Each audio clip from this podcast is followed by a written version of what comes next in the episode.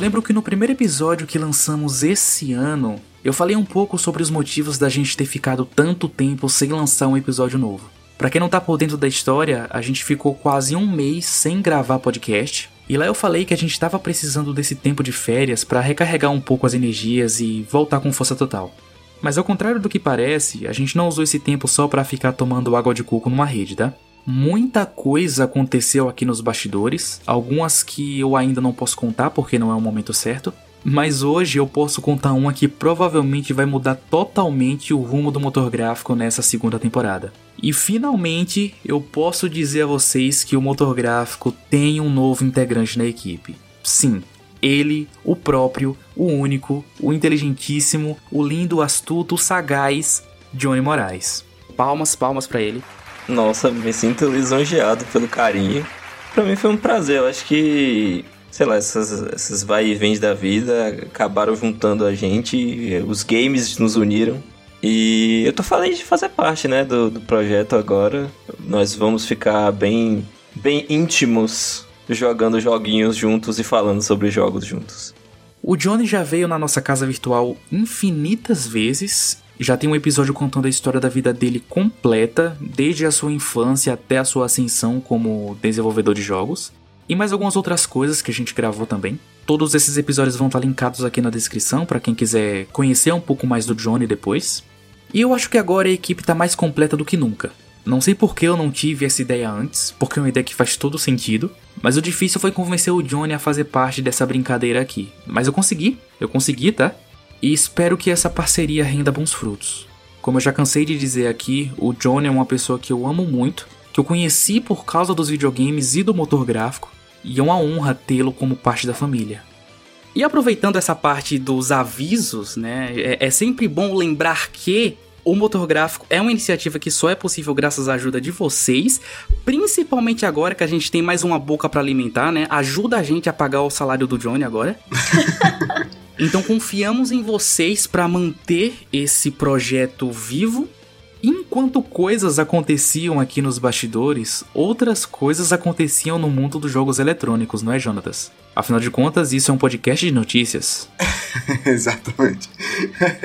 mas esse é mais um hotfix aqui que vamos dar não só essa, mas várias outras notícias que circularam aí o mundo gamer nessa última, nesse último mês, né, de janeiro. Algumas notícias um pouquinho velhas já, mas, né, temos que atualizar de qualquer jeito os nossos ouvintes aqui. A gente tem que compreender que o, as nossas opiniões a respeito da notícia também são importantes. Moraes Johnny, 2022. Fazem parte, né? Bom, a gente já tem visto aí, né, nos últimos meses, na verdade anos aí, o quanto a Microsoft tem se esforçado aí para estar na frente no mercado gamer. E a gente viu isso acontecer quando ela comprou a Bethesda, e agora a gente vê novamente o tio Phil andando por aí fazendo compras, né? Ele comprou aí Activision Blizzard pela bagatela de 68,7 bilhões no último dia 18 de janeiro. Vocês já viram na vida de vocês algo comparado a isso no mundo game, uma compra tão grande como essa? Eu creio que vocês devem entender a magnitude dessa compra, né? Agora que a Microsoft comprou a Activision Blizzard, que não é uma empresinha qualquer, é uma empresa gigantesca, né? Que carreta um monte junto com ela, um monte de estúdios. Então a gente tem Infinite Ward, tem Review Software, tem a Slenderham Games, Toys for Bob, Treyarch, a King, né? É a estúdio que fez o Candy Crush. Então tem muita, muito estúdio, muita coisa boa, exclusiva vindo para Microsoft agora, vindo para Xbox e para o PC. E vocês entendem a magnitude disso? Eu acho que acho que ainda não caiu a ficha ainda para todo mundo. Cara, não caiu a ficha ainda que muitas dessas coisas podem ser exclusivas com o tempo, né? Ou não. Depende muito do que, que o tio Phil vai querer fazer com essas franquias. Eu vou falar uma coisa. Eu acho que para dar uma noção da magnitude disso aí, o Crash vai virar é, garoto é, propaganda da Microsoft, sabe? Vai ser mascote da Microsoft agora, sabe? O que antes era o exclusivo da Sony com a Naughty Dog, agora vai ser o exclusivo da Microsoft. Então, olha que reviravolta do destino. Crash é da Microsoft e quem fez Halo é da Sony agora. O mundo não dá voltas, ele capota. Ele capota, meu amigo. E Crash a gente sempre interligava a PlayStation, né? Tipo, você via, você já pensava automaticamente, você não pensava em qualquer outra coisa. é a mesma coisa que você pensar no Xbox. Você pensa automaticamente em Halo. E vocês falando sobre os games, então, a gente tem muitas propriedades aí que provavelmente vão ser exclusivas, tá? Então a gente tem Diablo, Call of Duty, Warcraft, Overwatch, o Crash, por sinal, né? Guitar Hero, olha só. Então vai ter muita coisa aí que vai ser provavelmente exclusiva. E esse até é um ponto de discussão aqui nosso, porque eu queria saber de vocês. Vocês acham que todos esses jogos vão ser exclusivos? Eu tenho minha dúvida com relação somente a Call of Duty, mas o resto eu tenho certeza que vai ser sim exclusivo da, da Xbox. Eu acho que não agora a, a curto prazo, mas médio e longo prazo com certeza vai ser. Eu, eu não duvido não. Eu acho que a Microsoft vai continuar com a campanha dela de se tem para Xbox, tem para PC. Vai ter alguns exclusivos aí, um outro gato pingado. Porque, assim, a realidade é que quem é cliente da Blizzard normalmente está muito atrelado ao, ao PC. Eu não acho que os fiéis clientes da Blizzard vão mudar o seu perfil de compra só porque a Blizzard foi comprada pela Microsoft. Assim como alguns dos títulos da Activision, talvez no... eu acho que a aquisição dos estúdios é muito interessante, porque isso significa que novos jogos, novos títulos vão ser produzidos. E títulos antigos vão ressurgir? Sim, eu acho que isso é interessante, porque você adquirir estúdios novos quer dizer que você pode dar uma revitalizada em algumas franquias que estão meio jogadas aí. Quando a gente fala sobre propriedade exclusiva, exclusividade no, no, no videogame, a gente pensa automaticamente na Microsoft e na Sony, né? E a Microsoft, hoje em dia, a gente sabe quanto ela está pensando. A propriedade exclusiva, o, o, o, console, vamos dizer assim, da Microsoft agora não é mais o Xbox, é o PC também, né?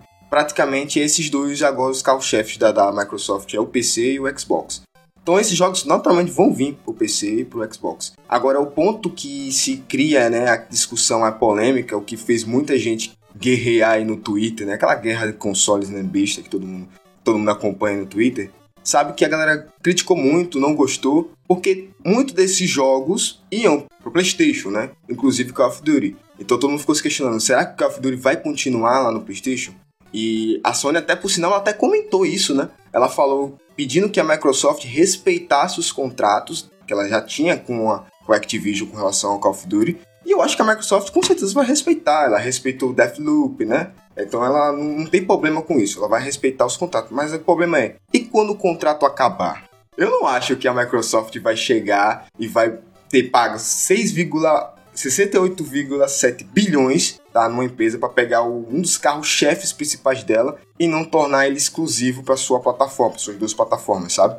Essa parada de exclusivo, ela vai cada vez mais acabando, assim, velho. Se até jogo que era exclusivo de PlayStation tá vindo pro PC, se até Psychonauts 2 foi pro PlayStation, né, um jogo que não tinha nada a ver com a Sony, eu imagino que esses jogos eles não vão ser exclusivos nunca. Talvez possa ter uma parada do tipo, ah, versão enhanced vai estar tá só no Xbox, melhor versão do jogo vai ser no PC, mas ser exclusivo total assim, sabe? O que eu tô mais animado é que muitas franquias desses estúdios que tava debaixo do guarda-chuva da Activision, dessas franquias antigas poderem ressurgir, sabe? Porque eu, como um, um, grande arqueólogo do mundo dos jogos, eu fui pesquisar as coisas que cada estúdio desse fez, né? E olha só, curiosidade, a Raven é que fez aquele jogo do Wolverine do PS3 que eu tanto amo. Mas sobre a questão da exclusividade, cara, acho muito difícil. Acho assim que o pessoal do Xbox vai estar tá muito mais agraciado porque o, o jogo vai estar tá day one. Imagina só, um novo COD aí, o remake do MW2 que vai sair um dia. Day One no Game Pass. Você paga 20 contos, você tem o jogo, e no PlayStation a galera vai ter que desembolsar os seus 350 reais. Você ficou a questionar porque, assim, a gente sabe que quem no mundo gamer também tem negócios, né? Então, é só uma ponta a gente só observar e ver o que, que vai acontecer. Porque, por exemplo, né, Starfield, Redfall, The Elder Scrolls 6 vão ser exclusivos do Xbox do PC, não vão pro PlayStation, tá ligado? E é jogos da Bethesda. E a Activision Blizzard também é uma empresa gigante, né? Tão famosa quanto a Bethesda.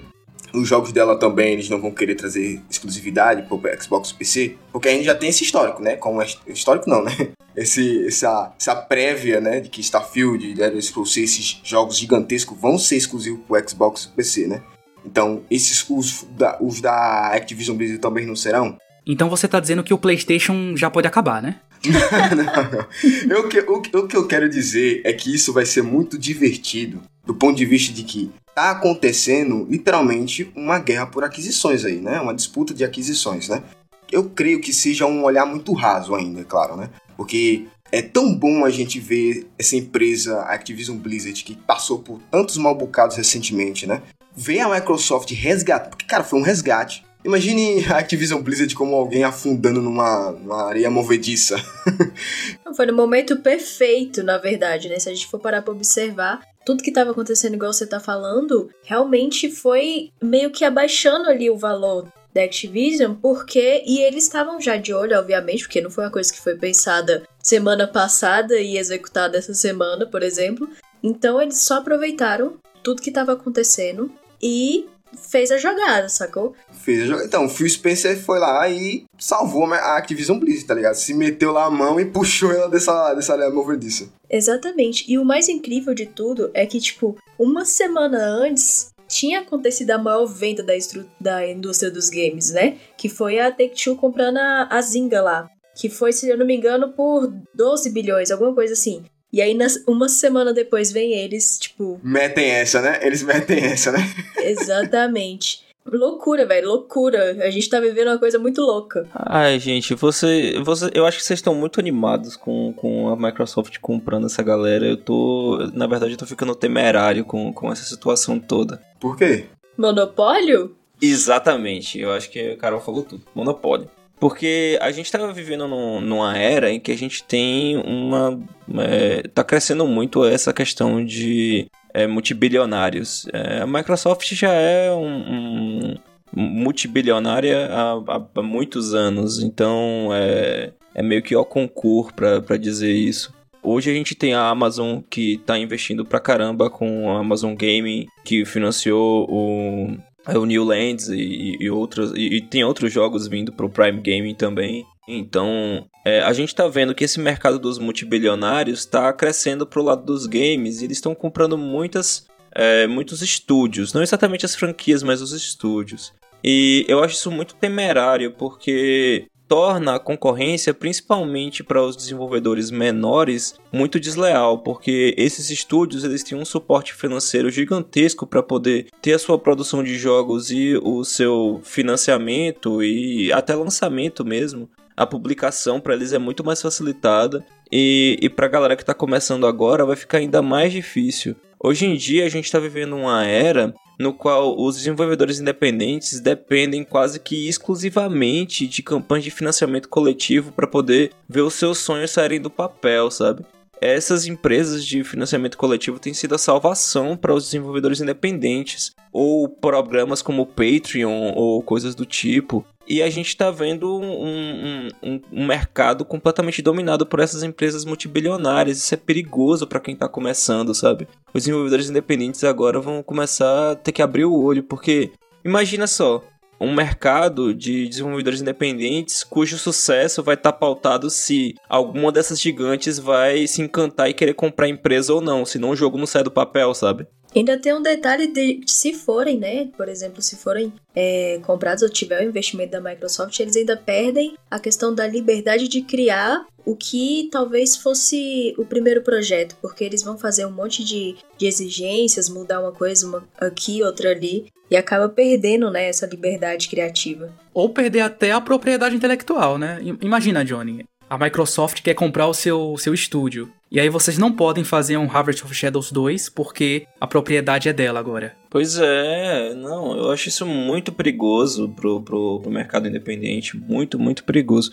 E assim, principalmente para empresas de terceiro mundo, como são, como são as brasileiras, sabe? Hoje em dia as empresas brasileiras não têm muita expressão lá fora, então é muito fácil para esses tubarões comprarem os menores é, nos países menos desenvolvidos, sabe? Eu acho que, assim, por mais que seja animador, que a gente possa ver algumas das nossas franquias que a gente conviveu na infância, revitalizadas com esse mundo de dinheiro, a gente também tem que ficar preocupado com o mercado local, sabe?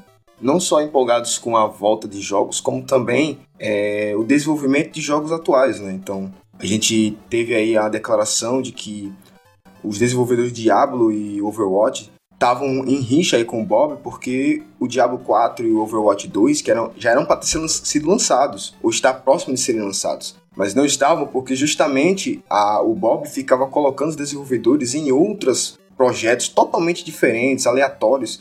Em COD. Em COD não resolvendo nada, né, também. Porque o Warzone aí, a última semana, se você for pesquisar, a enxurrada de, de reclamações que tá tendo, o jogo tá morrendo real. O Warzone decaiu. O Warzone decaiu de um jeito absurdo. Absurdo mesmo. Então, eu creio que. não ah, Concordo 100% com o que o Johnny falou, e é isso mesmo, a gente tem que se preocupar. Até porque isso acho que é só um começo do que vai ainda vai acontecer. Né? Muitas coisas ainda vão acontecer no mercado gamer, muitas empresas ainda vão ser compradas, isso aí é óbvio. Então tem esse perigo mesmo. Mas olhando aqui apenas como um cara que joga videogame, né? não como desenvolvedor.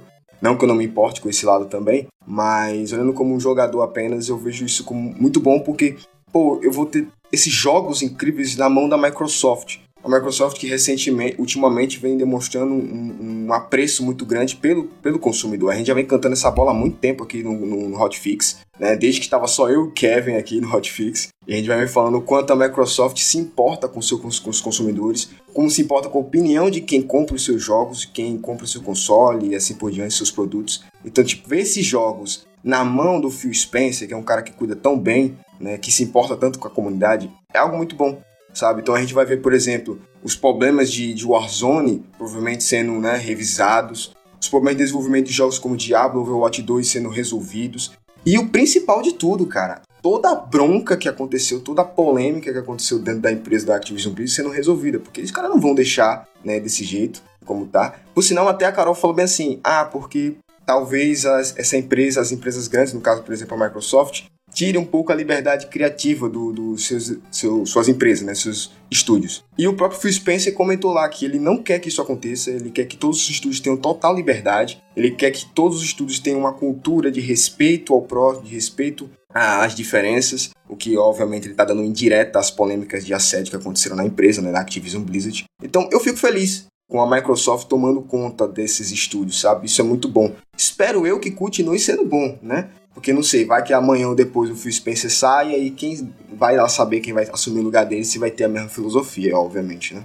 É verdade. Aí, é, como o Johnny falou, eu concordo, realmente existe esse perigo, né, à toa que tá acontecendo o que tá acontecendo, né, sobre a questão, sobre essa aquisição da Microsoft da Activision. A questão também é que a gente já viu isso acontecer uma vez. Se vocês forem olhar um pouquinho lá para trás, a gente sabe que a Microsoft acreditou real no querido Windows dela e engoliu a IBM nos anos 90, 80, se eu não me engano. Então isso pode acontecer agora e a gente tá vendo caminhar para isso, de fato. E sobre os jogos que eles adquiriram e que aí a gente sabe que tem muitos títulos que fizeram muito sucesso há uns anos atrás, principalmente lá na, na, na era do Play 2, como Guitar Hero, Cara, eu tô torcendo de verdade para que venha coisas novas relacionadas a esses títulos, porque foram um grande sucesso e eu acho que cabe eles ainda na época que a gente tá vivendo agora, porque não tem nada parecido mais. E se tem, a gente não consegue alcançar. Tem sim, Carol. É Guitar Flash no Facebook. Ah, amigo, me respeita. o que a gente não consegue. Qual é o nome daquele do VR que você fica batendo assim? É. Light, é lightsaber não. é Beat Saber. É, tipo, não é todo mundo que consegue ter isso, sabe? Mas com Guitar Hero tu destrói um controle fácil aqui, mas tu consegue comprar o controle, entendeu? Não, você não precisa ter a guitarra que foi lançada aqueles anos atrás. Mas, tipo, quero muito que volte mesmo Guitar Hero, que a gente volte a ver ele aí de novo. Pelo amor de Deus, ressuscitem o meu Overwatch, façam uma coisa boa com ele. meu bichinho tá lá no cantinho da sala. Ó, free to play, free to play para todo mundo aqui jogar. Quanto é que tá o Overwatch hoje? É uns 60 reais esse jogo? Deve estar tá nos 50. Mas, assim, a Blizzard perdeu a oportunidade de, de, tornar esse jogo free to play há muito tempo, né?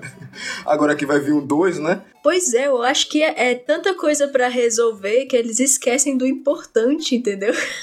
Eles cagaram pro jogo, velho. E o 2 vai ser praticamente a mesma coisa, tipo, muda nada. E aí que entra outro ponto, o Game Pass, cara o Game Pass, meu Deus do céu, o Game Pass vai tornar todos esses jogos aí acessíveis para todo mundo. Mesmo que não seja free to play, vai estar tá no Game no, no Game Pass, então é praticamente isso, né? A bagatela lá é pequena se comparado ao valor do jogo em si, né? Então, não só tendo ele, como tendo vários jogos, né? É, e acessibilidade, quanto mais jogos, melhor para a empresa, correto? Sim ou não? Então, vendo por esse ponto, eu acho que a questão deles se tornarem exclusivos, talvez eles pensem ou repensem, né? Porque se eles não deixarem exclusivos, quanto mais players, melhor para a empresa. Era isso que eu ia comentar. Carol falou perfeitamente aí, que é o, o que acontece é o seguinte: é, o modelo de negócio dessas empresas é diferente do modelo de negócio da Microsoft com relação ao Xbox. A, a Xbox ela ganha com a venda do hardware é, e os exclusivos eles fazem parcerias com a Xbox para poder aumentar o valor de compra do videogame ou no caso a, o quão atrativo é o, o, videogame porque tem mais exclusivos. Mas acontece que tem um, um valor ótimo a nível de mercado no qual isso é útil para a empresa. Porque se a empresa tiver muitos exclusivos, e no caso da Microsoft hoje, a gente já está tendo um problema que é justamente o monopólio. Se você tem muitos títulos, tipo uma quantidade muito considerável do mercado, só produz para você, você está obrigando todo mundo a comprar o seu console. E se você está obrigando todo mundo a comprar o seu console, a depender do preço que você vai colocar no seu console, ninguém vai jogar. Por isso eu comentei porque a gente tá falando sobre isso e, tipo, a gente falou sobre essa possibilidade, mas pensando bem, é isso, né? Tipo, cara, quanto mais gente, melhor. Exato. Só que aí entra também, é legal o que vocês comentaram, e vai concordar com o que o Johnny falou sobre essa questão do monopólio, porque compras desse, dessa magnitude tão grande, existe uma regulamentação dos Estados Unidos, obviamente, justamente para evitar o monopólio, né? Então, essa compra vai passar por toda uma bateria lá, né, de, exame, de exames lá, vamos dizer assim, para ver se não vai ter algum tipo de rota de colisão com os legisladores de Washington. Não vai não porque não vai não porque a Microsoft vai comprar os Estados Unidos. é. E aí vai acabar tudo. Calma, gente, vocês estão subestimando demais o Jeff Bezos. A Amazon vai entrar aí com tudo, com dois pés na porta, tipo, Microsoft! Aí vai parecer aquela luta do Dio com o, o Jotaro Kojo do Jojo Bizarre Adventure. Ah, já vai falar de anime, eu vou embora. Uhul! Ele gosta de anime. tá entre nós, né? Né, Carol? Tá entre nós. E se for concluído, a gente só vai ver tudo isso aí acontecer, toda essa mudança drástica aí na Microsoft, Activision e Blizzard no ano fiscal, no fim do ano fiscal da Microsoft, que é lá no iníciozinho do próximo ano. Então, só lá, exatamente como aconteceu com a Bethesda, né? A Microsoft comprou a Bethesda e aí só depois, praticamente um ano depois, é que elas, é, eles puderam né, oficializar a compra. Então vai ser a mesma coisa com a Activision Blizzard. Então lá no iníciozinho de 2023, próximo ano, vai ter sendo confirmado ou não a compra né, da Activision Blizzard pela Microsoft. E partindo para a próxima notícia, a grande concorrente da Microsoft é a Sony, que todo hotfix faz parte, né? Não tem um hotfix que a gente não faz da, da dona Sônia. A dona Sônia comprou a Band, cara. Então você tá dizendo que o Faustão vai ser exclusivo do PlayStation? Exatamente. Caramba, bicho, agora, agora eu fiquei animado, velho. Imagina um jogo do Faustão, velho. Um jogo do Faustão feito pelo mesmo estúdio que fez Pepsi Man. Ah, não, não, não.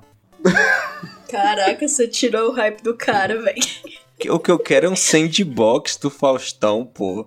Que ele vai crescendo e ficando gigante, igual a propaganda dos anos 90, pô. Caraca! Foi boa ideia. Imagina, velho. E aí, tipo, ele, é, é, ele, passa assim por uma churrasqueira enrolando nele assim: Oh, tá pegando fogo, bicho! Churrasqueira controle remoto! Imagina ele passando, imagina ele passando por cima de um ovo, ele falou: Você quebrou o meu ovo! por que que o Faustão tem a voz do Mickey? Você tá imitando o Mickey Mouse, cara. Porque a Disney comprou aí, também comprou, pô, a Disney. Eu tô rouco, gente, eu tô rouco, eu não, eu não consigo imitar direito. Você quebrou o meu. Mas ele fala bem assim, velho. Você assistiu o filme do Faustão? Peraí, tem um filme do Faustão? Tem, se chama. Uh, o, o inspetor foi o Faustão e o Malandro. É uma pérola do cinema B brasileiro. Não, velho, mentira, velho. Cara, eu achei que era tipo o filme do Pelé, sabe? Não existia. O filme do Pelé existe também. Não? É? o filme do Pelé existe também. Na verdade, existe mais de um filme do Pelé. Tem um filme que o Pelé estrela junto com Sylvester Stallone, chama Fuga para a Liberdade.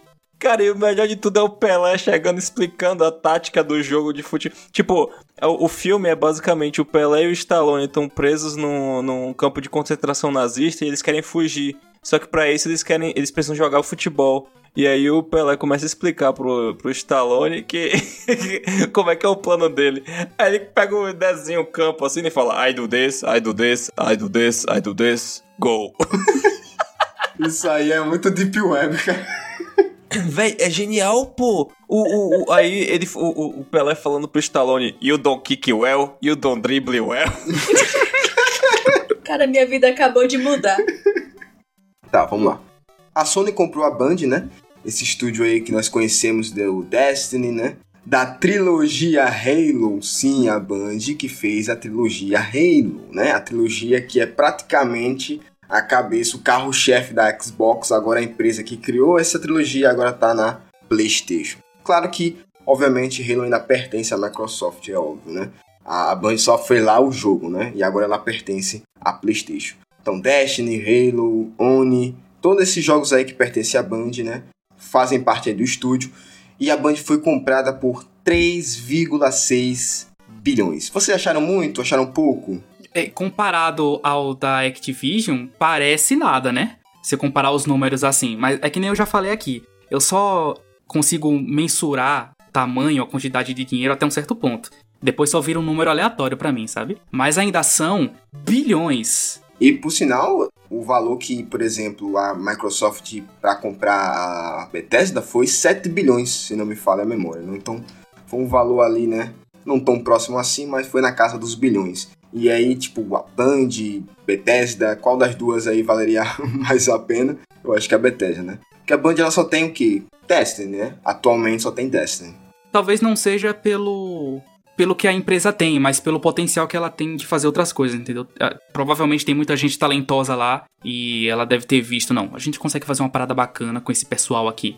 É porque vale muito do que a Sony está pretendendo fazer com o PlayStation agora, né? Porque a Sony, velho, ela, ela não é besta, ela não é boba, né? Ela vê os lucros, o que entra e o que sai da empresa, né? E ela viu que o que, o que entra muito de dinheiro é o free to play, é os games como serviço, né? É a experiência multiplataforma, multi, multiplayer, né? Ela viu que ganha muita grana com isso, né? Por ela ganhou com Fortnite, né? E jogos desse tipo. Então, tipo, ter a Band, que é uma empresa que vai. O, o, o grande objetivo dela vai ser um suporte para os jogos que porventura vão vir a ser jogos multiplayer na, na PlayStation. A Band sabe fazer jogos multiplayer, então ela vai auxiliar essas outras estúdios aí a fazer jogos multiplayer, tá ligado? Só que, obviamente, a galera questionou, né? Porque, queira que não, ainda foram bilhões numa empresa que, se você for olhar de forma nua e crua, só tem Destiny.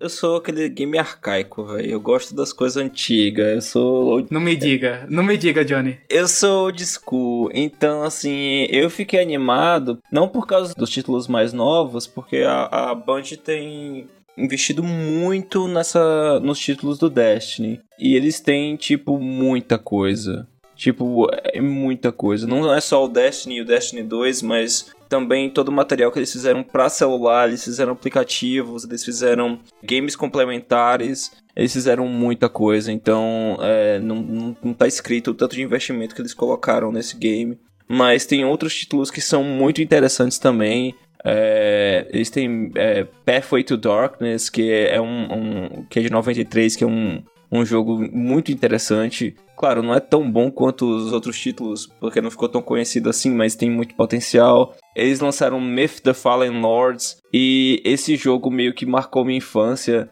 Foi um dos primeiros RTS de fantasia que eu cheguei a jogar. Então, só o futuro vai dizer como é que vai ficar as coisas daqui para frente, né? Mas com a, a, disponibilização de um título como God of War para o PC e a Band tendo é, sendo dona de alguns títulos de RTS, eu acho que não é improvável a gente pensar que a Sony comece a se encarregar de lançar alguns outros títulos para o PC também.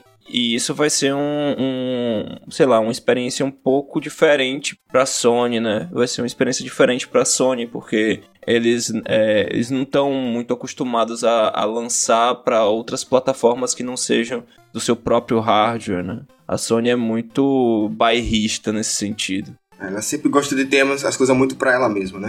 Pois é, então assim, essa é um, um, uma pegada diferente pra Sony. Eu acho que é uma evolução.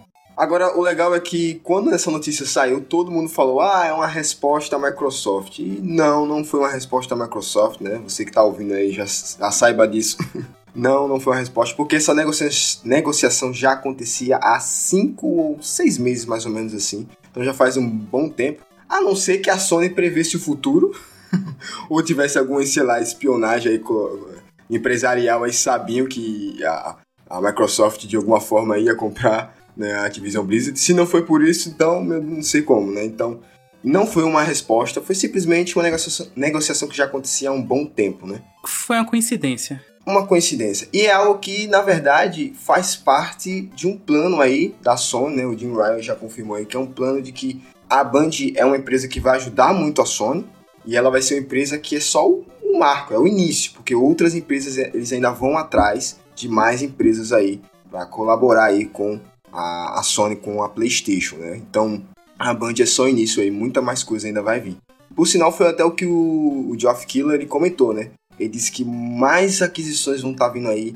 Por sinal, em breve vamos estar vendo mais estúdios sendo comprados, mais empresas sendo compradas. E eu até queria saber de vocês. Tem algum chute aí de alguma empresa que vai ser comprada? É, ó, a gente pode fazer nossas apostas aqui já. Sony vai comprar a Konami. Ninguém vai comprar a Konami, velho. Por que não? Você vive me falando isso. Por que ninguém vai comprar a Konami? Porque ninguém vai comprar a Konami? Porque a Konami é uma maçã podre, velho. Mas você não acha que valeria a pena só para conseguir as propriedades que ela tem? Assim, tudo depende do dinheiro, né? V vamos ser sinceros aqui, tudo depende do dinheiro. O lance é, é saber se a Konami quer ser vendida, esse que é o lance, porque o mercado japonês, ele não é igual ao mercado ocidental, a gente é muito vendido. E o pessoal lá no Oriente, eles têm um. É, eles são muito bairristas, muito mais do que a gente. Então, eu não acho que eles se deixariam comprar por outra. Até porque Sony e Konami são Zaibatsus, então, tipo, eles são de famílias diferentes. Tem toda uma questão cultural aí que impede um de comprar outro. Então, é, falando sério agora, eu, eu tô falando mal da Konami porque, enfim, Konami é, é meio perversa com os funcionários delas mas sendo muito sincero, eu acho assim que o Konami tá fazendo um, um tá fazendo uma grana boa com o que eles têm hoje, que é o carro-chefe deles é o Patinco, e eles não têm intenção de é, de voltar aos games. O que eu acho que vai acontecer aí é o seguinte: é talvez a Konami se desmembrar e começar a vender os títulos individualmente para as outras empresas. Isso eu acho possível. Mas alguém chegar e comprar, meter a mão grande na Konami e falar assim, agora sou dono da Konami, eu acho que não vai rolar. Tá, então deixa eu ver se eu entendi. Essas empresas japonesas, elas não têm capital aberto que qualquer um pode chegar e comprar 51% e já é dono da empresa, né? Não, não é que elas não tenham. É, tal... é que elas, é... tipo, se sentem insultadas mesmo, sabe? Com as propostas. Exatamente. É, e isso, isso combina perfeitamente porque adivinha quem tá no Japão nesse exato momento? O Phil Spencer. Eu ia falar Kojima. não. É, talvez que ele talvez que ele morasse lá, não sei nem onde que ele mora mais, mas enfim.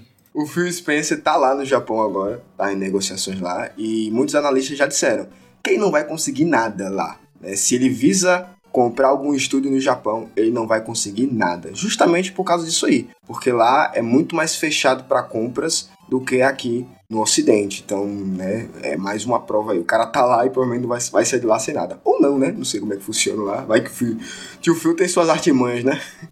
Você, Carol, tem alguma aposta? Bom, eu acho que. É, eu acho não. Saiu a notícia hoje mesmo falando que talvez, né, a PlayStation compre mesmo um estúdio japonês por conta deles já terem uma afinidade ali com, com aquela região, né? Mas que a Microsoft mesmo não vai conseguir não adianta ele estar tá lá nem nada do tipo. E eles realmente, como o Johnny falou, eles são muito difíceis. Eles se sentem insultados com propostas de pessoas por parte de, de estrangeiros tentando comprar. E eles não se vendem mesmo por questões culturais. Por sinal, eu acho que vocês vão até lembrar que a Sony tem muitos contratos com a Capcom, por exemplo, né? Então, um dos contratos, por exemplo, da Resident Evil. Resident Evil vem demo, né? Pré-venda vem tudo primeiro para PlayStation, né? Então, sei lá, a Capcom poderia ser uma empresa entrando aqui numa exceção, numa hipótese, né? Talvez no sonho, não sei, depende do ponto de vista, mas da Capcom ser uma, uma ideia aí, um, um, um alvo da Sony de comprar ela, né? É, mas eu ficaria muito triste se isso acontecesse, sabe? Eu, eu gosto da Capcom independente.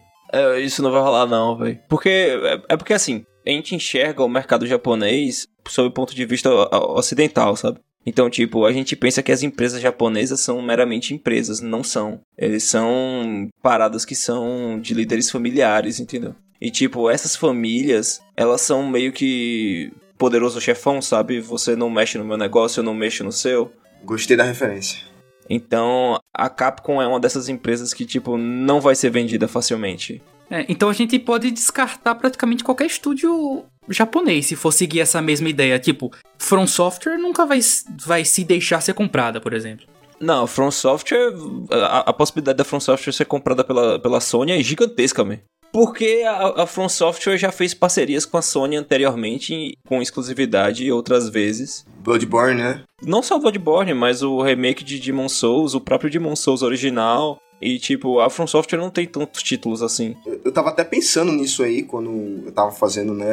Pegando aqui as notícias que a gente ia comentar sobre a From Software, né? Porque recentemente, eu acho que foi antes de ontem, tava muita gente comentando sobre isso também no Twitter. Porque comentaram muito sobre aquisições, né? E a From Software entrou na, na, na fila aí das, dos rumores de que a Sony poderia estar entrando em negociação para comprar a From Software. E aí eu acho que vai entrar um ponto de que eu, particularmente, não quero que isso aconteça, não. E aí eu, eu entendo agora o medo da galera que é gosta mais só do PlayStation, né, de ficar no PlayStation, o quanto seria tipo triste para eles perderem franquias que estão na Activision Blizzard que vão pro PlayStation naturalmente. É mais ou menos o que aconteceria comigo, que gosto dos jogos da From Software, e eles sendo exclusivos do PlayStation, sabe?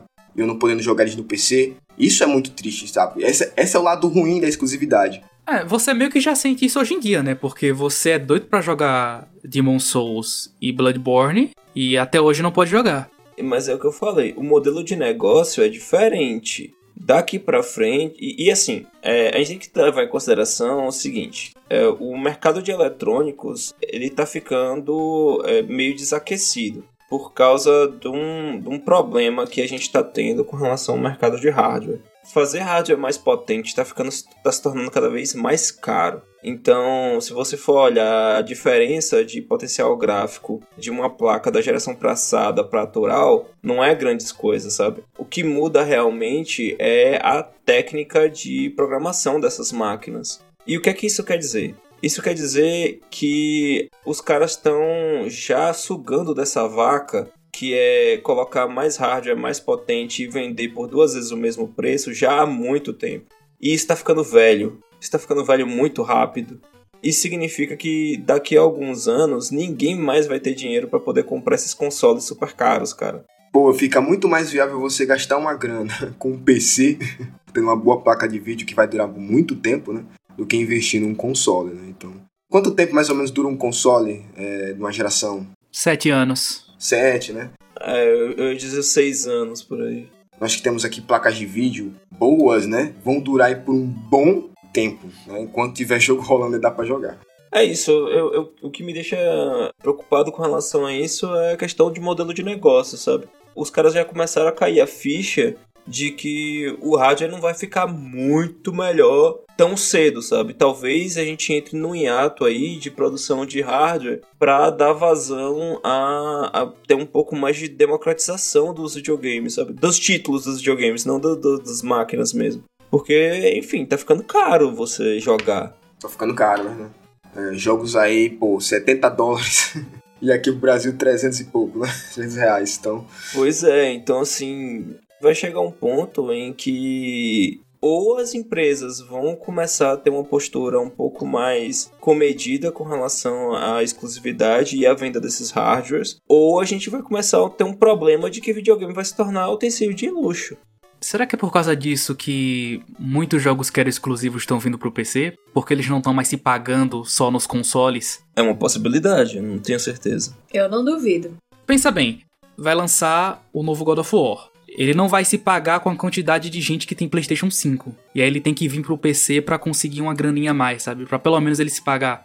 Eu não sei se pro PC em si vai talvez ser algo que vai realmente dar aquela grana que super alta que a Sony quer. Porque daí também vai vir pra PS4, né? Por sinal, a Sony tá vendendo mais PS4 agora porque tá em falta PS5. É, eu também tô vendendo mais PS4. então, ela vai vender uma boa parcela aí por causa do PS4, né? Mas, por exemplo, se fosse só o PS5, aí, meu irmão, aí ia quebrar as pernas dela. eu tenho uma pergunta pro Johnny. Pegando essa ideia, eu não sei se ao contrário também dá muito trabalho, mas pegar um jogo de videogame de console para transformar ele para PC necessariamente precisa mudar na produção dele? Assim, eu perguntando porque, por exemplo, já que é, pegando esse raciocínio dos meninos, de ah, será que jogando pro PC é pra tentar lucrar mais, mas o que foi investido valeria a pena? Tipo. Depende de como o jogo foi produzido. Porque assim, o custo de você adaptar um jogo de console pro PC não é tão grande assim. Porque o, o que acontece é o seguinte: tudo depende de como o jogo foi produzido. E entenda isso como você quiser. Porque é, o que, que acontece? Se você for olhar para um jogo tipo Witcher 3, que a, a CD Projekt Red fez o próprio Game Engine para poder fazer o game, significa que todos os critérios de otimização do jogo foram controlados pela CD Projekt Red, correto? Então, eles tiveram que fazer otimizações diferentes para plataformas diferentes de lançamento. Se um jogo ele foi feito com uma game engine que é de propósito geral, como Unity, o processo de otimização ele às vezes não é tão fino, não tem uma sintonia tão fina do que se você tivesse feito com uma game engine que você tem um nível de controle maior, sabe? Pronto, vou usar um exemplo excelente. Não tem o Dreams do PS4? você pode fazer uma infinidade de jogos com o Dreams. Só que o Dreams ele foi otimizado para o hardware do PlayStation 4. Então, se você for tentar jogar ele para um outro para um outro hardware, talvez ele vá ter alguns problemas de otimização. E aí você vai ter que mexer no código-fonte desses jogos. É, se você usou é, uma outra game engine que não tem esses problemas de estar muito acoplado com o hardware, seus problemas de otimização vão ser nenhum. Então, tudo depende de como você fez o jogo, entendeu? Saquei. Respondido. e, falando de ports para PC, o God of War também veio para o PC. Na época que lançou a notícia né, de que God of War vinha para o PC, a gente até fez um. A gente comentou sobre isso aí, de quão revolucionário isso era, porque God of War é o grande carro-chefe da PlayStation e sempre foi exclusivo do PlayStation. Né? Então, ele vir para PC é algo marco aí, né? Isso mostra muito do que a Sony já vem demonstrando, de que ela ela tá vendo que quem retém tanto os seus jogos, suas propriedades, é algo que é meio complicado, né? Você tem a Microsoft que, apesar de ter o Xbox, ela ainda manda seus jogos pro PC. A Sony não tem, não tem essa, esse carinho, não tem essa, essa habilidade aí, não tem feito isso tão, tanto quanto a Microsoft. Então ela vem percebendo que é algo que é muito lucrativo, é algo muito bom para a empresa e ela trouxe o seu maior carro-chefe aí para o PC. E não só trouxe para o PC, como esse mesmo jogo foi um maior sucesso. God of War foi um sucesso no PC, foi o jogo mais vendido na Steam por duas semanas seguidas e ainda continua no top de vendas da Steam até agora. Acho que todo mundo já pensava, né? Já, já imaginava que isso acontecesse. Alguém imaginava que God of War não seria top de vendas na Steam? Cara, que prova que, mesmo sendo PC, pirataria não tá com nada, né? Mesmo o jogo custando 300 reais, ele conseguiu ser o jogo mais vendido da Steam. É que eu falo reais como que o jogo é vendido só no Brasil, né? é exclusivo daqui. Cara, ele ficou acima de Monster Hunter Rise, é, Ready or Not, Dying Light 2, Elder Ring, cara, ele ficou acima de Elder Ring. e olha que Elder Ring nem lançou. Lançou, exatamente. Então, God of War foi realmente um sucesso no PC. E um sucesso que me deixou muito feliz, porque eu tive a oportunidade, finalmente, de jogar esse jogo. Eu acho que é o grande, é o grande impacto, né? É, é a felicidade de uma pessoa que só tinha o um PC poder jogar esse jogo tão incrível. É uma coisa que a Sony fez e que tem que se bater palmas, tem que agradecer a Sony por ter trazido aí né, o God of War pro PC. E que mais jogos exclusivos dela venham pro PC, né? The Last of Us da vida aí. Oh, eu vou dizer, excelente porte, viu? Excelente porte, sim, excelente porte. Eu tava esperando um porte bem feito nas coxas, assim, né? Porque, que nem o Johnny falou aí, que não é uma empresa que tá acostumada a trazer seus jogos para PC. Só que ela acertou, né? Porque ela foi lá e comprou estúdios especializados em porte, que já tem uma experiência bacana nisso. Roda muito bem o jogo, mesmo nas configurações mais altas possíveis, assim. Ele roda tranquilo.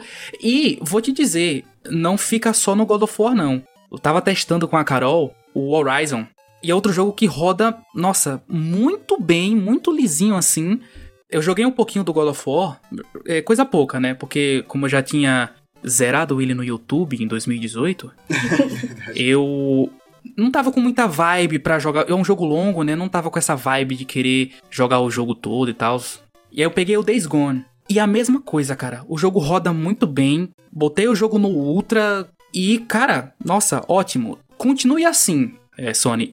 E aí você vê, né? O Final Fantasy VII, ele acabou de chegar no PC. E é um dos piores portes já feitos. Já feitos, é verdade. Todo mundo reclamando do porte, né? E, cara, assim, você falou, né, comentou que ela comprou vários estúdios justamente para dar suporte a essa colocação dos jogos dela pro PC. E isso é mais um grande indício de que não vai parar no God of War. Outros jogos vão vir aí pro PC, não vai ficar só no Great, né, no bom da guerra aí, no bom de guerra. No Clayton. O Clayton. Eu creio que vocês vão concordar comigo que teve toda uma estratégia por trás, né? O Kevin já comentou uma delas, que foi justamente o lucro, porque a gente lá ganhou muita grana com o God of War no PC. Existe outra estratégia além disso, que é justamente a promoção do seu console. Porque pare para pensar, God of War, o que ela passou pro PC é o 1. Esse ano ainda, 2022, vai estar tá lançando a sequência, né, que é o God of War Ragnarok. Então, a galera do PC que jogou o God of War 1 com certeza terminou o jogo louco para jogar a sequência. Eu me, me, entro nessa ideia aí, entro nessa categoria aí porque eu joguei o jogo, zerei ele e cara, esse jogo ele é magnífico. Esse jogo é uma obra-prima. Eu terminei ele louco para jogar a sequência. E se eu tivesse, eu até comentei com o Kevin, eu disse, Kevin, se eu tivesse cagando aqui na minha conta, era insta para comprar um PS4 aqui, porque eu quero jogar a sequência. Nem que eu jogue e depois eu vendo o PS4, mas eu queria pelo menos jogar o jogo. Não, não. Você tá esquecendo da parte mais legal dessa sua mensagem. Qual? Jonatas me mandou uma mensagem perguntando: Kevin, tem algum lugar aqui na cidade que alugue videogames pra eu alugar por um tempo só pra zerar o God of War? Eu falei, cara, que eu saiba não. Que eu saiba não. E depois ele me veio com essa conversa de querer comprar um videogame. Eu vou te dizer, por que, que esse modelo de negócio saiu de moda, velho? Alugar videogame é um negócio massa. Aqui tem, gente. Aqui em Brasília, no caso, né? Tem. É 50 conto, eu acho, a diário é 100. Pô, que, que diário é cara, velho? É, vai. Gente, é porque aqui em Brasília é tudo mais caro mesmo, tá? Assim, só. Cara, você vai zerar God of War, pô. Em uma semana tu já pagou o valor do jogo, pô. Não faz sentido, não, pô. Dependendo, três dias você já pagou o valor do jogo. Só que parada é essa: quem é PC gamer não vai deixar de ser PC gamer. Não, eu não vou vender meu PC pra comprar PlayStation. nem aqui nem na China. Jonatas ele já teve muita oportunidade de ter videogame e ele nunca quis. Ele sempre pegou a grana dele e deu upgrade no PC. Não é agora que ele vai sair do PC porque ele jogou um jogo incrível. É um jogo incrível contra todos os outros que ele pode jogar. Exatamente. Só que eu fico pensando, e o cara, que aí agora entra realmente na prática a estratégia da Sony. E o cara que tem a grana, não é só a grana, mas a disposição para comprar um PlayStation, só para jogar sequência. O cara vai comprar, pô. Porque ele vai querer jogar sequência. Não vai esperar quatro anos para né, jogar no, quando talvez se o jogo vier pro PC, né? A gente não sabe, já que Ragnarok seria um jogo que não. Até então a gente sabe que não vai ter uma sequência direta, né? Ragnarok dá um fim a essa nova. Né, esse novo caminho, essa nova história aí do Kratos. Então, a estratégia de ter uma sequência para poder atrair para o próximo console não funciona mais no Ragnarok. Então, não sei se vai vir para o PC. Mas se eles tiverem essa ideia de trazer para o PC porque quer lucrar, então vai vir, mas vai demorar. Vai demorar uns 4 anos aí para vir, né? Ou talvez uns 3, 4 anos. E o cara, depois de zerar o God of War, pô, não vai esperar 3 ou 4 anos não, parceiro. Se ele tiver com a grana, tiver disposição, tiver como comprar, ele vai comprar o PlayStation 4 e vai jogar o Ragnarok. Pois é, dizia minha avó, a paciência é uma virtude. Ó, oh, quem tem paciência economiza, viu? Porque eu só joguei Final Fantasy XV, cara, seis anos depois. E eu comprei o jogo por 20 reais, sabe? Até hoje eu não joguei Final Fantasy XV, até porque meu PC não roda, mas. É, não tá perdendo nada não. Sabe uma parada que eu achei maluca, assim? Acho que o primeiro jogo exclusivo da Sony que veio pro PC foi Death Stranding. E aí depois veio Days Gone e o Horizon. Ninguém falou nada, velho. Ninguém falou nada. Todo mundo ficou pianinho, tal, vida que segue. Cara, quando o God of War chegou no PC, só faltou o mundo acabar, velho. Nunca vi tanta. Teve gente que abriu, que abriu denúncia no Reclame Aqui por causa disso. Aí imagina se The Last of Us chega no PC. Eu consigo imaginar o bundle de tipo The Last of Us 1, 2 e 3 sendo vendido na Steam na promoção. Eita, chega meu bolso coça. Cara, pelo amor de Deus, shut up and take my money. Se isso acontecer, o que vai ter de gente, de sonista, essa guerra console reclamando? Meu amigo, olha, o Twitter vai encher, vai ser muito divertido ver o povo chorando com isso aí, mas. Imagina, imagina ele chorando assim, eu embaixo, assim, lambendo as lágrimas, assim, jogando o jogo, assim. Ah! Olha que maravilhoso aqui no meu PC. Jogando aqui em 4K, 60 FPS. Chore. Chora, chora mais, chora, chora mais. E, indo para a próxima notícia, a E3 de 2022 não será mais presencial. Né? Especulava-se que ela seria presencial, mas esse ano, infelizmente, mais um ano, né, não será presencial. Né? A IEC, né, que é a organização responsável pela celebração da, da E3, confirmou que não vai haver público tá, na edição desse ano. Então vai ser exatamente como foi nos últimos dois, duas edições, né? Perdão, uma, né? Porque a de 2020 não ocorreu. Então vai ser totalmente online, né? Então cada empresa, cada estúdio vai ter lá seu, seu, seu momento lá de live, mostrando lá os seus, seus jogos, como a gente já estava acostumado, né? Mas não vai ser mais presencial. E o motivo disso é, obviamente, a variante, a nova variante do, do coronavírus, né? Que é o Omicron, então o evento vai ser online, não mais presencial. Uma notícia triste, né? A gente ainda tá sofrendo com, esse, com essa doença, infelizmente, né? Com esse vírus. O que impede, né, os games aí de irem para esse evento tão amado que é E3, né? Justo esse E3 que a gente tava planejando ir, né? Como imprensa. E, né, exatamente, né? Justo esse. É, mas esperamos que seja melhor, né? Porque teve muita reclamação da do ano passado, que foi, tipo, bem fraca, né? E que foi muito desorganizado a Microsoft foi a que salvou a E3 do ano passado. Se não fosse a Microsoft, meu amigo. A E3 nunca mais será a mesma, porque muita gente já saiu para fazer seus próprios eventos, sabe? A gente nunca mais vai ter um E3 que nem a de 2016. Sabe o que eu acho? Que a gente tem que começar a dar uma olhada nos jogos chineses. Esses caras aí são muito bons. É, você está falando de Sifu? Não, não tô falando de Sifu, eu tô falando de Black Myth. Black Myth Wukong. Wukong, parceiro. Esse jogo vai ser incrível.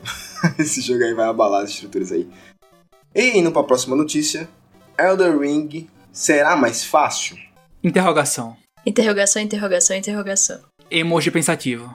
Recentemente a From Software, né, publicou aí que espera que os jogadores termi mais jogadores terminem Elder Ring, né? Aí você pergunta, como assim mais jogadores terminem Elder Ring? Elder Ring é um Souls-like feito pela From Software, né? Obviamente que é especialista, foi ela que criou né, o gênero Souls-like. E os Souls-like, os Dark Souls da vida, né? Demon Souls, Bloodborne, esses jogos aí da From Software, eles têm a característica de ser jogos extremamente difíceis de se zerar. Né? Então, pessoas que não são acostumadas a jogar jogos difíceis, né, ou jogos extremamente difíceis, melhor dizendo, acabam não chegando na metade do jogo, não, não chegam a zerar o jogo porque desistem, né? Porque realmente todo Souls-like é muito frustrante. Por sinal, estou jogando, rejogando um agora, né? Que é o Dark Souls. E realmente é frustrante, é de você, tipo, querer arrumar o controle no chão e quebrar a tela, porque realmente é irritante, é frustrante o jogo. Então nem todo mundo tem essa capacidade de lidar com isso e acaba desistindo do jogo antes mesmo de chegar na metade, talvez. O Miyazaki, né, que é o criador aí do Dark Souls, ele disse, né, através da FromSoft, que não tentou propositalmente né, tornar o Elden Ring mais fácil, mas é que o jogo em si acaba gerando essa facilidade. Porque o Elden Ring vai ser um jogo mundo aberto, né? Então, naturalmente, o jogo cria situações e cria brechas, melhor dizendo, para você, por exemplo, passar de muitos inimigos. Por sinal, o jogo vai ter aquela um, praticamente um modo stealth, é, o Sekiro tem um pouco disso, mas não tanto quanto vai ter no Elden Ring. Vai ter realmente um modo stealth, você realmente passar por inimigos sem ser visto. Então, ele vai criar muitas brechas aí para diminuir a dificuldade do jogo. Não, não diminuir em si, mas facilitar para quem não quer essa dificuldade.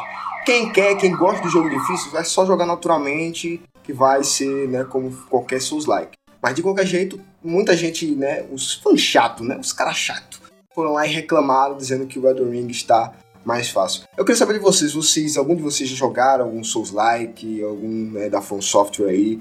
que vocês acham aí? Vocês acham que jogos extremamente difíceis como esse precisam ser facilitados para alcançar mais pessoas? Star Wars conta? É, é um Souls-like, né? Mas não da From Software, mas é, de certa forma conta. Cara, eu lembro quando eu fui jogar o Fallen Order, ele tem lá as opções de dificuldade para você escolher no começo do jogo e tem a é, moderado, né? O que o jogo interpreta como moderado. Eu não consegui jogar o jogo. Chegou mais ou menos uns 20% ali. Eu já tava morrendo muito, já tava ficando muito sem paciência. Tudo bem que essa é a é a proposta, né? Que nem o Jonatas falou aí. É para querer quebrar o controle. Só que diferente do Jonatas, eu percebi que eu não gosto de jogos difíceis. Dificuldade não é o que me traz diversão em um jogo. E aí eu não tenho vergonha nenhuma em dizer que eu coloquei em um modo um pouco mais fácil. Não o mais fácil de todos, mas diminui um pouco a dificuldade. E adorei o jogo. Ele ficou no meu top 10 de melhores jogos que eu joguei aí no ano passado. E eu acho que precisa mais disso, sabe? Você acha que os jogos precisam se adaptar melhor ao a gama variada de jogadores, não é? Concorda comigo? É, sim, porque o que me afasta de Dark Souls é isso. Pô, eu acho um jogo maneiro pra caramba. Pô, Sekiro, eu acho um jogo muito maneiro. Mas eu, eu evito chegar perto daquele jogo. Eu tive PlayStation 4 durante anos e eu nunca cheguei perto de Bloodborne. E ó que Bloodborne é o mais fácil da franquia. É, e nossa, e deu, doeu no coração agora ter falado isso. nossa, como eu queria ter jogado. Então, se esses jogos tivessem uma, um nível de dificuldade mais acessível, eu acho que eu teria experimentado eles e seria aqui o maior fã de Dark Souls no motor gráfico.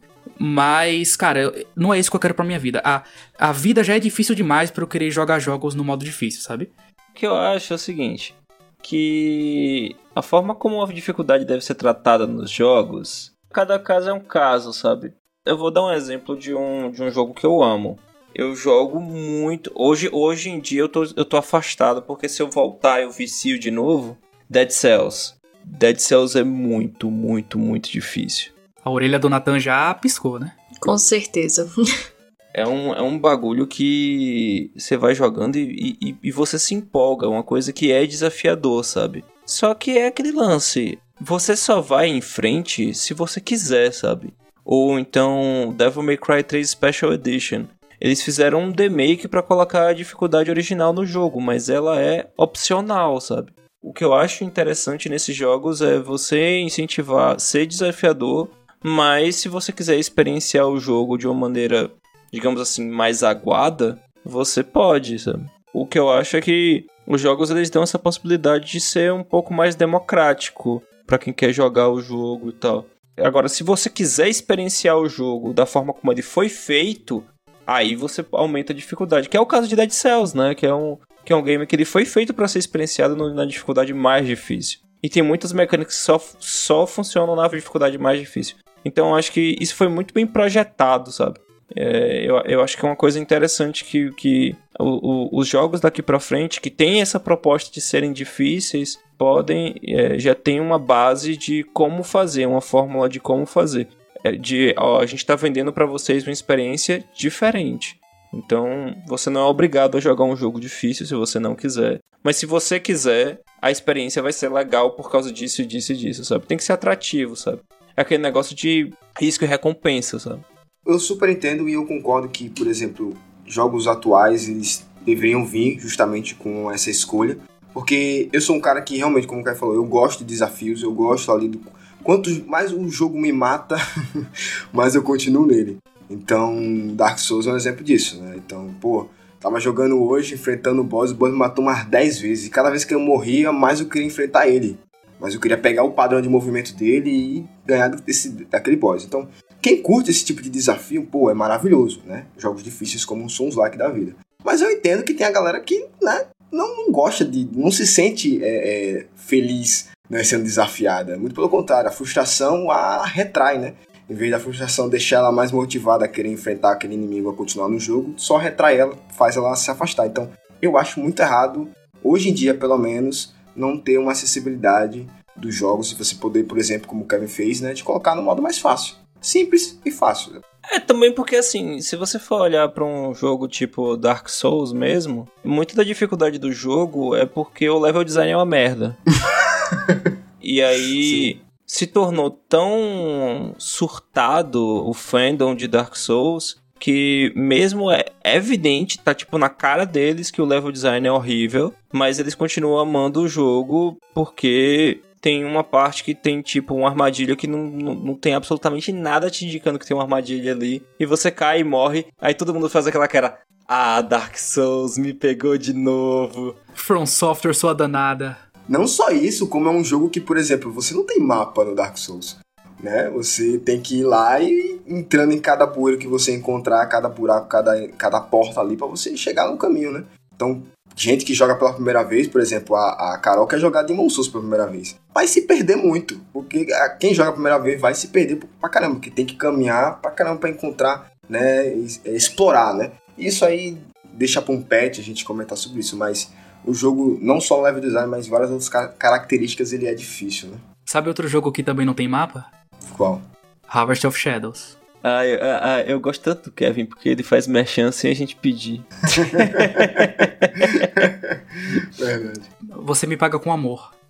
E, né, agregando aí a notícia do Elden Ring, tivemos outra que, nossa, me deixou muito surpreso, porque o Brandon Sanderson, que é um autor aí de fantasia, muito conhecido, por sinal, né, que fez aí muitos livros aí famosos, como por exemplo ele finalizou aí a Roda do Tempo, é, ele escreveu Mistborn, ele escreveu Elantris, ele escreveu Steelheart, só coisa boa aí. Carol. Oi.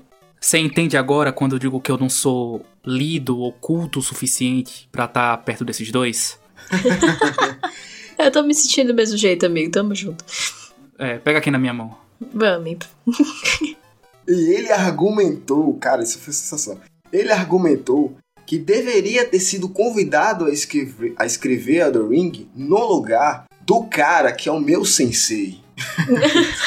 o primeiro cara que me fez ler um livro de fantasia, que é o George R. R. Martin, o autor das Crônicas de Gelo e Fogo, ou popularmente conhecido como Game of Thrones aí, né, pela série. Então, pô, ele ter falado isso automaticamente chamou minha atenção, né? Eu fui ver né, o que, que, que ele tinha falado. Ele realmente não concordou com a escolha do George R. Martin para escrever a história né, de Elden Ring.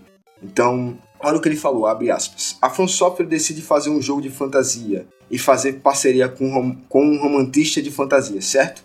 E ele escolhe alguém que passa seus dias blogando sobre NFL em vez da pessoa que joga seus jogos desde Kingsfield e listou seu jogo entre os 10 melhores de forma consistente ao longo do tempo.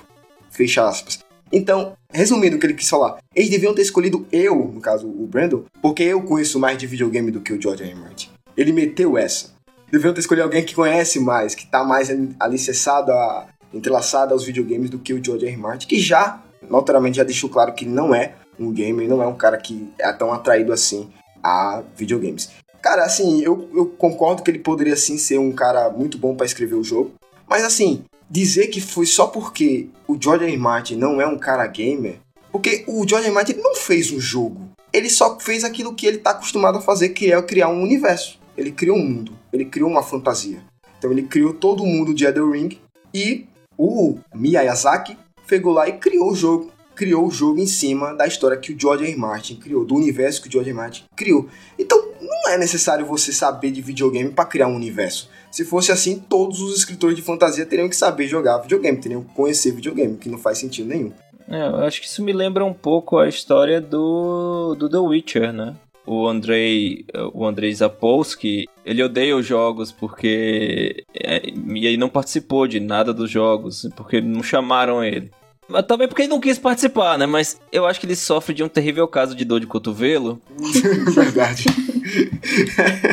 ele viu o que os jogos fizeram, né? É, então, é, ele não gosta de admitir que, o, que a franquia dele é conhecida no ocidente por causa da, do, dos games. Então ele, ele sofre de um pouquinho de essa dor de cotovelo, sabe?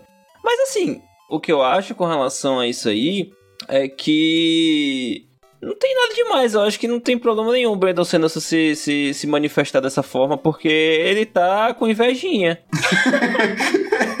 Resumindo, é isso, né? E, e, todo mundo tem o direito de ter inveja, né? É, não tem, não, não tem por que não ter inveja. Eu também teria, entendeu? A gente não sabe como é a relação dele com o George R. Martin, eu não, não conheço se são amigos, se se conhece e tal, né?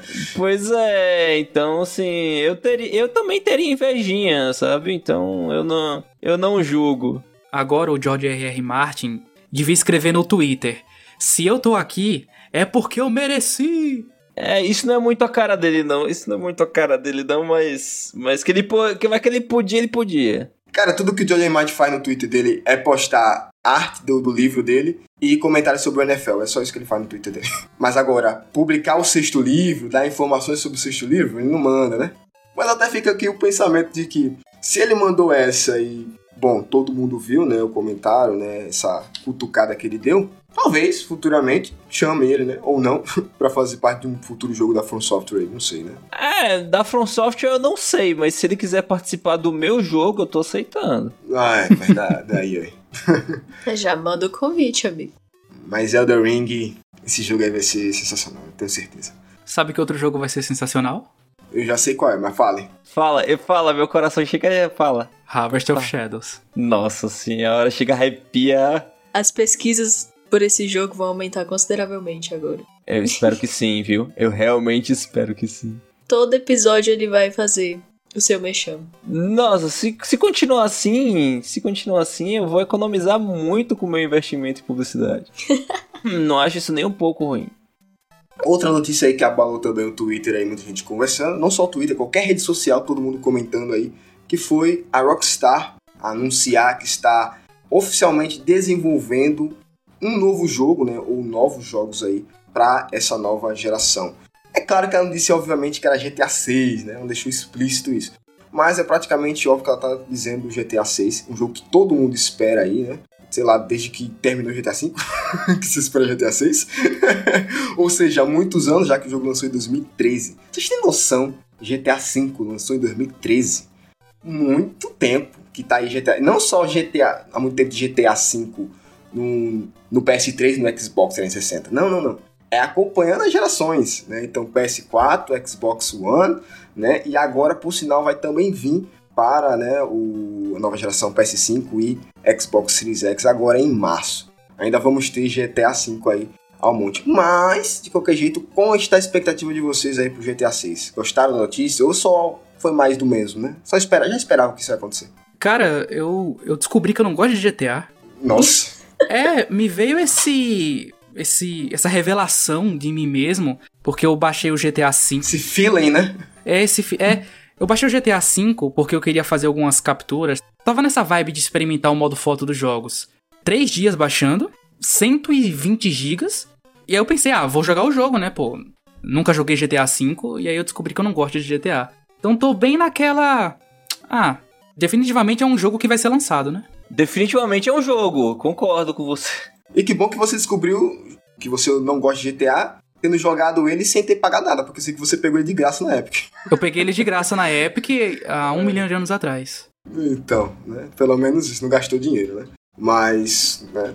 Quem tem gosto aí, quem ama. Eu sou um cara que gosta muito de GTA, então tô sim hypado pro GTA 6. Apesar de que não é hypado no sentido de que, meu Deus, não, não consigo dormir esperando GTA 6. Não é isso, né? Perdi o sono pensando, né? Perdi o sono. é, até porque eu acho que eles demoraram muito para lançar essa notícia para informar isso, sabe? Apesar de estar, tá, de certa forma, implícito que eles né, estavam desenvolvendo no GTA 6, demorou muito para eles informarem isso, sabe? Pelo amor de Deus, já temos GTA, como a gente comentou, já temos GTA 5 há muito tempo, sabe? Todo mundo sempre martelando na mesma tecla. Cadê GTA 6? E a Rockstar sempre pianinho, calada e nunca quisendo falar nada, querendo falar nada, né? É, mas é aquele negócio, né, velho? Se GTA V ainda tá dando dinheiro, por que, que a gente vai fazer o 6? É, é tipo a Bethesda com aquele teaser de Elder Scrolls 6 que na verdade é o mod de Skyrim. Se vacilar é. é. Que vai ser a mesma coisa com o GTA, né? Aí aparece lá é, a logo da Rockstar e do nada trollagem, GTA V 2. E aí começa a tocar Never gonna give you up, never gonna let you down. Nossa. Isso seria muito bom. Isso seria muito bom, nossa. Caraca. Seria épico. Gente, mas eu tô esperançosa também que eles tenham na produção deles também Bully 2. Porque já surgiu ali alguns rumores há algum tempo atrás que algumas coisas ali que vazaram. E também tem um cara que sempre quando ele fala alguma coisa, no final das contas ele tava certo, que é o Tom Henderson. E ele também acha a mesma coisa que ele também tem alguma coisa ali por trás de Bully 2. Eu queria muito que saísse, queria muito que fosse verdade. E tipo, pode estar tá aí nesse meio das novas produções, né? Que eles mencionaram em plural. É uma, é uma possibilidade. É um jogo clássico, né? Que não fez tanto sucesso quando foi lançado, mas virou tipo um, um, um cult do, dos videogames, Bully. É isso que eu ia comentar, porque eu acho que um bullying atualmente, no mundo que estamos hoje em que você muitas existe mais informação sobre muita coisa, onde você fala muito mais sobre os, os, prejuízos, né, as coisas ruins do bullying. Você lançar um jogo como esse, pelo menos com o título Bullying 2, né, ou com a mesma essência do primeiro, seria um tiro pé. Até porque o primeiro foi razão de muitos processos, de muita coisa para Rockstar, muita dor de cabeça para ela, né? É, eles meio que erraram ali na, na. Não é que erraram, mas foi mal interpretado o jogo, né? Eles não construíram uma boa narrativa para passar realmente a mensagem que eles queriam passar. Entendo o que vocês estão falando, realmente é meio uma linha tênue, né? Tipo, pode dar muito certo, como pode dar muito errado. Vai ser Manhunt 3.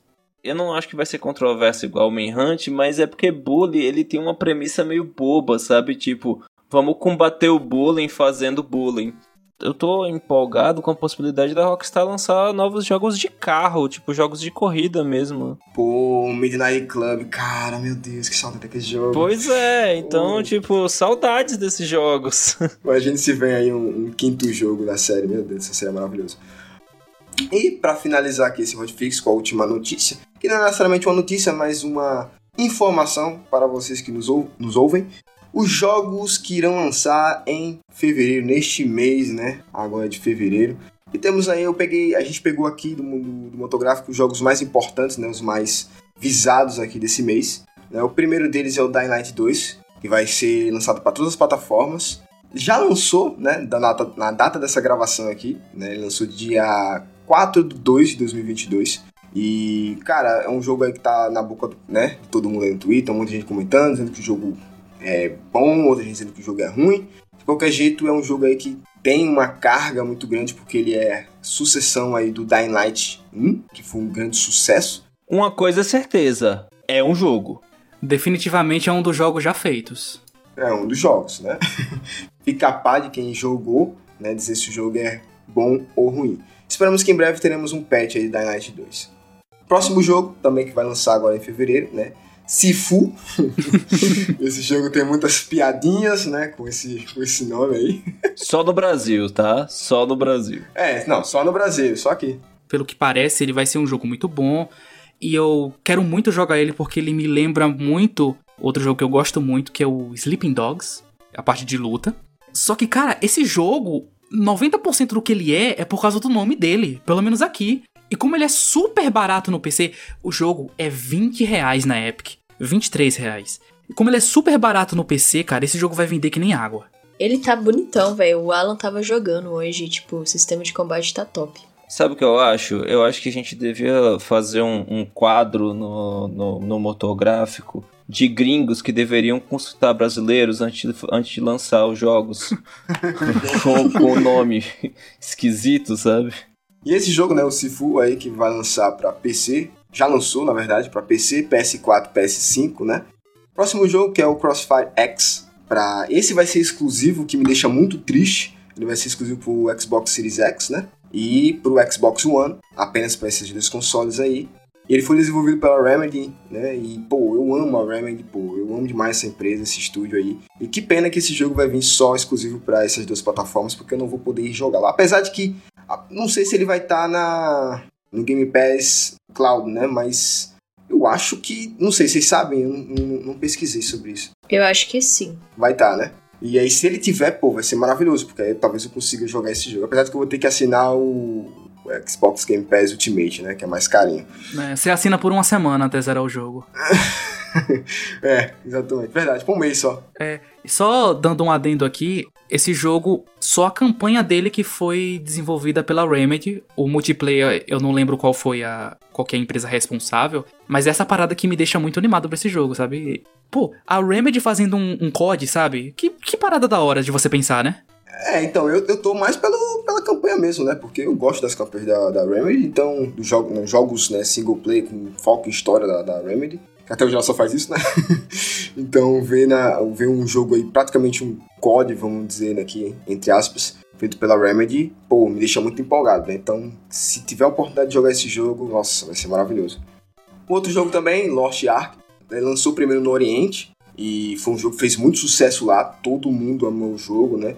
Por sinal, muita gente que era aqui do BR conseguiu jogar o jogo lá acessando através de, de IPs lá, é, russas, conseguiram chegar a jogar o jogo e também elogiaram muito. Muita gente dizendo que era o melhor RPG que já. O melhor MMO RPG da vida deles.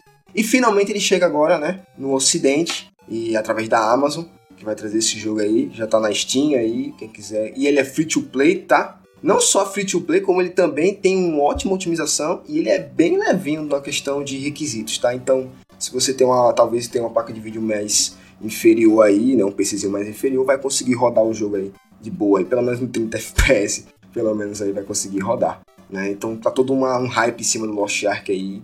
Não sei se vocês estão hypados, acho que não, porque alguém aqui joga MMORPG assim atualmente? Não mais. Eu saí dessa vida.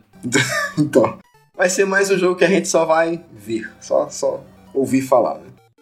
O próximo, esse que é um carro-chefe aí de fevereiro, assim como o Dying Light, é o Rise of Forbidden West. Esse foi desenvolvido pela Guerrilla Games. Eu acho que todo mundo aqui tá ansioso pelo game, né? Ele vai lançar agora dia 18 de fevereiro, pro PS4 e PS5 apenas. Ou, oh, vou dizer, péssima hora para vender o PlayStation, viu? Né? Eu, eu queria comentar, cara, sobre você. Tô super animado para jogar no meu console chamado Max MRM. um abraço pro Max, por sinal. Né? Um abraço pro Max. Infelizmente, né? Nem todo mundo aqui vai. Quer dizer, nenhum de nós aqui vai conseguir jogar o jogo por enquanto. Mas quem sabe lá na frente, né? né? Continuação aí. Então, se você aí tem PS4, PS5, já anota aí dia 18 do 2, 18 desse, desse mês, tá lançando Horizon aí. E o próximo jogo, esse que é, de todos é o que eu estou mais hypado, obviamente, que é o Elden Ring, que a gente até já comentou, né, sobre ele, né. Vai para todas as plataformas, menos o Switch, e vai ser lançado no finalzinho de fevereiro, lá dia 25. E o hype já tá enorme, todo mundo aí já querendo jogar esse jogo, gente, já a pré-venda, nossa, foi altíssima. O Elden Ring ainda tá batendo aí o top de vendas aí da Steam. Então, cara, esse jogo aí, só hype, só hype, eu quero muito jogar esse jogo. Apesar de que eu creio que eu não vai jogar no início, porque o jogo tá meio carinho, né? É da, de qualquer jeito tá sendo publicado pela Bandai, e sabe como é, né? A Bandai, né? O negócio, eles cobram um precinho bem altinho. Então, mas assim que eu puder, eu vou estar jogando esse jogo, porque é um Souls like da From Software, eu amo esse jogo aí. E alguém mais vai querer jogar? Alguém aqui gosta de jogos difíceis como eu? Não, eu vou jogar quando eu tiver dinheiro e computador para isso. Tudo se resume ao dinheiro, né, gente? Mas sabe outro jogo que vai ser barato no lançamento? Qual será, Kevin? Por favor, explica aí pra nós. Fala, fala pra mim. Se for, só 20 conto. Pode twist no final aí agora. o Johnny ficou até calado, Johnny. Não, eu, tô, eu, eu, eu, vi o Kevin falando isso, pô, passou o final de Avenida Brasil, pô, aquela cara. oi, oi, oi. Então aí, Elden Ring vindo aí dia 25, né, para todos os amantes Souls-like aí. E para quem não é também, porque aí tá aí uma oportunidade de jogar um jogo um Souls-like que provavelmente vai ser mais acessível aí para todo mundo na questão de dificuldade. Então, tá aí a oportunidade. Se ainda tiver muito difícil, vai jogar o Fallen Order, que é mais simplesinho. É, ou vai jogar outros Souls likes da vida aí que não são da From Software, né? Ashen é um ótimo jogo, por exemplo. Então esse foi mais um Hotfix, anunciando para vocês, informando para vocês o que mais foi importante aí no mundo gamer. Bom, enquanto o Phil Spencer não compra o motográfico, eu sou Jonatas Bezerra. Eu sou Johnny Moraes. Eu sou Kevin Menezes. Eu sou a Carol Lucena. E esse é o Motográfico.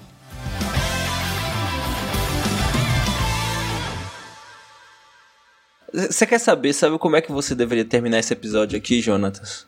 Como? Enquanto não fazem o jogo do Faustão. Verdade, vai ter terminado com isso, né? Ai, meu Deus.